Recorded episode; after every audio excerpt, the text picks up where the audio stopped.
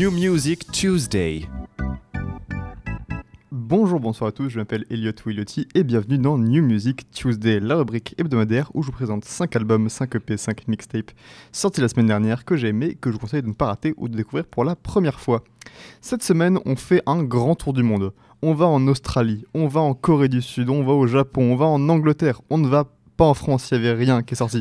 Mais bon, on va commencer en douceur par un album bien bien américain de J Maxis. J Maxis, c'est un guitariste vétéran de la scène musicale américaine, étant surtout connu pour être le guitariste et compositeur du groupe Dinosaur Jr. depuis plus de 40 ans, groupe considéré comme un des pères fondateurs du rock alternatif aux USA. Et sans surprise, What Are We Going to Do Now, le nouvel album de J Maxis, c'est un album de rock alternatif, tout ce qu'il y a de plus classique et tout ce qu'il y a de meilleur avec son côté un peu country sur les bords, c'est un album de rock de fond en comble. J Maxis flex avec ses solos de guitare électrique impressionnants, pendant que la batterie donne un rythme dansant qui rappelle des stars américaines comme Billy Joel ou Chris Stapleton. Bon, ok, c'est très country, d'accord.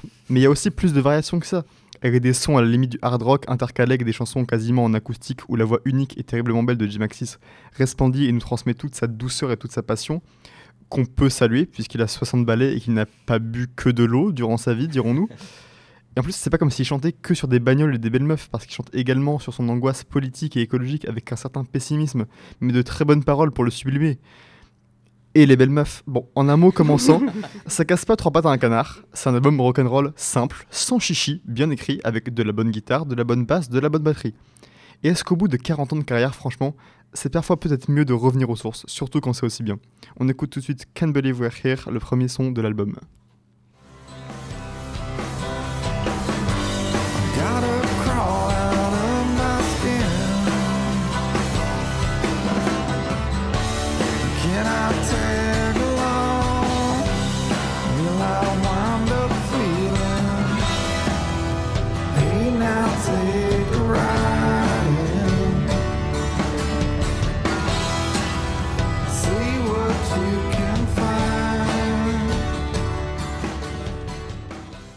Parfois, on écoute un artiste et on se dit j'ai hâte de voir ce qu'il va faire. Il y a des gens comme ça qui ont du potentiel à balle et dont on crève d'envie d'en savoir plus tellement leur plume est intéressante et tellement il y a moyen de faire quelque chose de vraiment incroyable. Eh bien aujourd'hui, on va parler de Asian Glow qui ne fait plus partie de cette catégorie depuis vendredi dernier. Parce qu'en effet, Unwired Detour, ce nouvel album d'Asian Glow, est le dernier album d'Asian Glow puisque AG a décidé de mettre terme au projet qu'il estime comme étant arrivé à son terme, et heureusement pour nous autres, il part sur une des notes les plus hautes de toute sa carrière. Avec le mix de pop très électronique et du shoegaze typique avec lequel il est devenu connu, Glow nous livre une performance mélodieuse et dramatique remplie d'harmonies pleines de réverb, de moments assourdissants de guitare bruyante qui sonnent comme une dernière catharsis où il se livre, où il dit qu'il va disparaître dans la brume sans laisser de traces, souhaitant adieu à son ancienne relation très toxique et disant que là où il est, il ne peut plus l'atteindre. C'est très beau comme album, d'accord? C'est un album d'une grande beauté qui mélange les différents styles qu'a expérimenté AG au fil de ce projet, comme de la pop assez glitchée et pleine de bruit, dont on dirait qu'elle est passée à travers un filtre Windows 95 parfois, évidemment rempli d'effets sonores d'eau, de vent ou juste de scintillement, mais elle expérimente aussi avec des sons plus doux et réfléchis comme des moments de guitare acoustique ou de piano qui font de ces mélodies quelque chose d'encore plus émotionnel, et plus émotionnel que les grosses explosions de bruit, de drums assourdissants et de guitares saturées qui sont partout et qui sonnent comme un ultime exutoire pour un act shoegaze incroyable. Unweird Detour, c'est une belle synthèse de tout ce que AG a pu faire durant les 4 ans des Glow, et ça me touche jusqu'à la moelle tellement il y a une blindasse d'émotions dans ce projet. Asian Glow, c'est grand, c'est magnifique, c'est émotionnel, et j'aurais pas pu penser meilleure révérence pour ce projet. On écoute de suite l'ultime single d'Asian Glow nommé Ashes.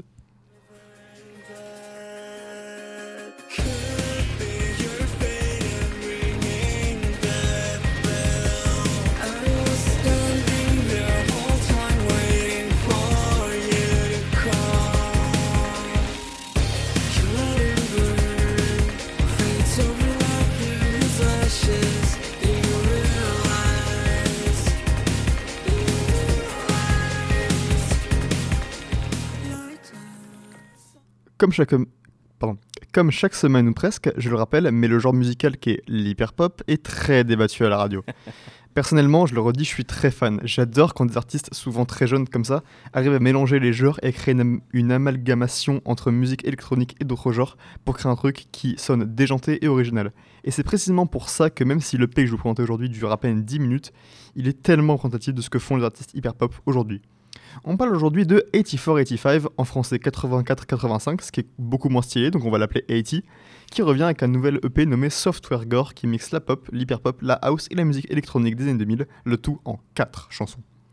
Plus, lent que d'habitude avec 80, on est bien loin des chansons survoltées sous 150 BPM ou des bangers en drum and bass. Ici, c'est plutôt des chansons de pop un peu plus calmes et mélancoliques, presque nostalgiques, qui se cachent derrière ces percussions très house, derrière cette voix autotunée synonyme de l'hyperpop et, et derrière des mélodies assez électroniques, mais qui cette fois sont comme camouflées derrière un voile qui rend tout cet EP plus sombre et sérieux, parce qu'il est plus sérieux, avec des paroles assez cryptiques sur une 80 qui aurait fait des choses euh, qui l'emmèneraient au tribunal, diront. Euh, par contre, pas d'inquiétude, il y a également des grands moments de musique électronique avec des mélodies perçantes au clavier, des drums parfois beaucoup plus énervés et bon nombre d'effets sonores de glitch et laser, sans parler des refrains qui restent dans la tête. Et oui, je le répète, mais on a tout ça en 4 chansons et 10 minutes. Un EP très court donc, qui est un échantillon parfait de cette espèce de pop glitchée moins survoltée mais tout aussi intéressante dans laquelle Eti s'enfonce depuis quelques temps maintenant et dont j'ai très très hâte d'en voir plus. On écoute tout de suite Something Bad featuring Black Winter Wells. melody more.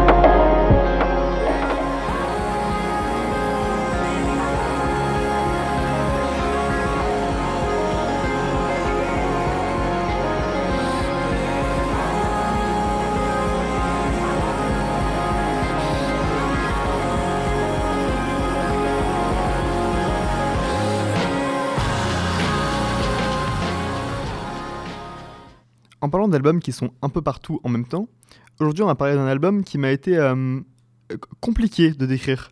Le cinquième album de l'Australien Kirin J. Kalinan, If I Could Sing. Censé être sorti il y a plus d'un an, ce nouvel album est... euh, il est beaucoup de choses.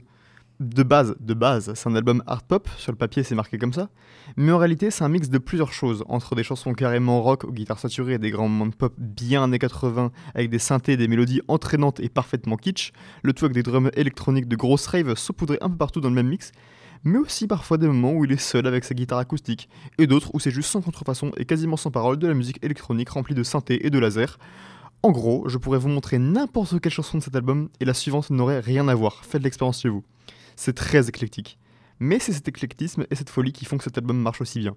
Avec les performances remplies de passion de Kirin et de, sa voix suave et grave qui se perd dans les synthés, comme s'il était chanteur d'un groupe de disco des années 80, et des mélodies entraînantes sur chaque chanson, on a l'impression de se faire secouer dans tous les sens, au bon sens du terme, parce que cette énergie de rockstar durant tout le projet. On a l'impression que Kirin est un Freddie Mercury moderne, qu'il est en bord de scène en train d'animer les troupes toutes les deux secondes pour qu'un pogo se forme, ou pour que tout le monde se mette à chanter ensemble, et que les instrumentales sont un groupe en fin de concert qui font un climax pour terminer leur set légendaire. Mais durant tout le projet, de 50 minutes, il y a des moments plus doux, plus tristes, plus introspectifs, mais entre la première seconde et la dernière seconde de l'album, Kirin est lui-même et se donne à 1000% partout, tout le temps. Et même si tout n'est pas forcément au même niveau, je n'arrive pas à me détourner les yeux tellement cet album continue de me prendre de court. On écoute tout de suite le dernier single Eternally Hateful qui est très... euh, qui est très... I can express. You left me cold. Now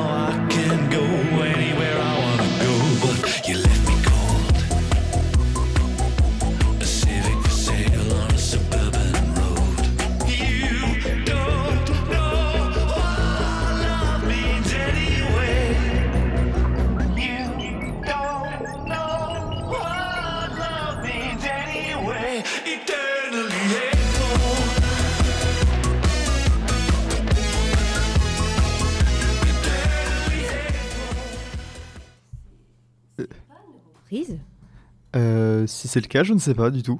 C'est pas parce que ça me fait penser à un morceau qui existe déjà. Je... De- Je, je ne sais pas du tout. euh, pour moi, c'était original, mais peut-être que ça sonne comme quelque chose d'autre. euh, je ne saurais un dire. petit côté David Bowie dans la voix petit et la côté de- je mélodie. Un petit côté Bowie dans la voix, un petit côté années 80 dans.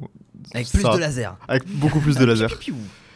Et enfin, pour terminer, on va parler du premier album de mon groupe préféré, The Last Dinner Party. Et là, vous allez me demander, mais Elliot, qui sont The Last Dinner Party? Bonne question, très bonne question. Parce que sur le site que j'utilise chaque semaine pour trouver de nouveaux albums, les avis des critiques dans les magazines sortent avant que nous autres gueux ayons accès à l'album. Et au vu des critiques qu'il y a eu sur ce projet, on aurait dit que le Messie était revenu sur Terre parce que j'ai jamais vu autant de critiques élogieuses sur un groupe que littéralement personne ne connaît. C'est suspicieux, autant de hype d'un coup, du coup la curiosité m'a gagné, j'ai voulu voir si les avis étaient fondés, et je suis au regret de vous annoncer que, hélas, je dois être d'accord avec les critiques pour une fois, l'album est excellent. Prélude to Ecstasy, c'est le premier album du quintet féminin The Last Dinner Party, et pour un premier album ever, c'était très impressionnant, puisqu'on retrouve leur personnalité partout sur ce disque. En s'étant inspiré d'artistes comme Kate Bush ou les Arctic Monkeys, le groupe alterne entre chansons entraînantes et enseignements addictifs de pop indé et de rock indé, qui sonnent comme la bande son de n'importe quelle série de romances adolescentes, tellement elles donnent envie de sourire et tellement les mélodies sont reconnaissables, et des chansons plus lentes, plus rock glamour qui s'inspirent fort de David Bowie ou de Arctic Monkeys en 2023, avec des guitares plus saturées et des orchestrations plus complexes et jazzy en fond, qui permettent à l'excellente vocaliste de flex sa voix incroyable, qui me rappelle elle aussi tellement de gens, parfois Kate Bush, parfois Marina, parfois Ellie Williams de Paramore. Sa voix en elle-même est un argument de vente pour cet album, tellement ses performances sont pleines d'énergie. Mais ne vous arrêtez pas à cette description, checkez tout l'album, car c'est un mix de tellement de bonnes influences. Du punk bien anglais à la Clash dans certaines guitares, des harmonies à la ABBA dans certains des climax de cet album. C'est un disque qui vous en rappellera 30 autres environ, mais c'est également un premier album bourré, et je dis bien bourré de personnalités à en déporter, d'une bonne humeur constante et d'une énergie à revendre, le tout en sonnant incroyablement bien et en cochant les cases de l'album indé par excellence.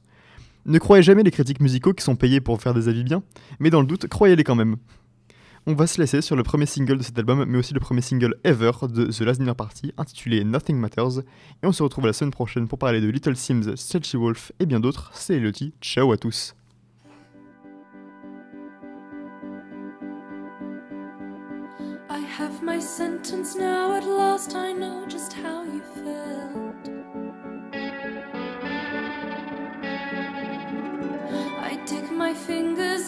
Expecting more than just the skin.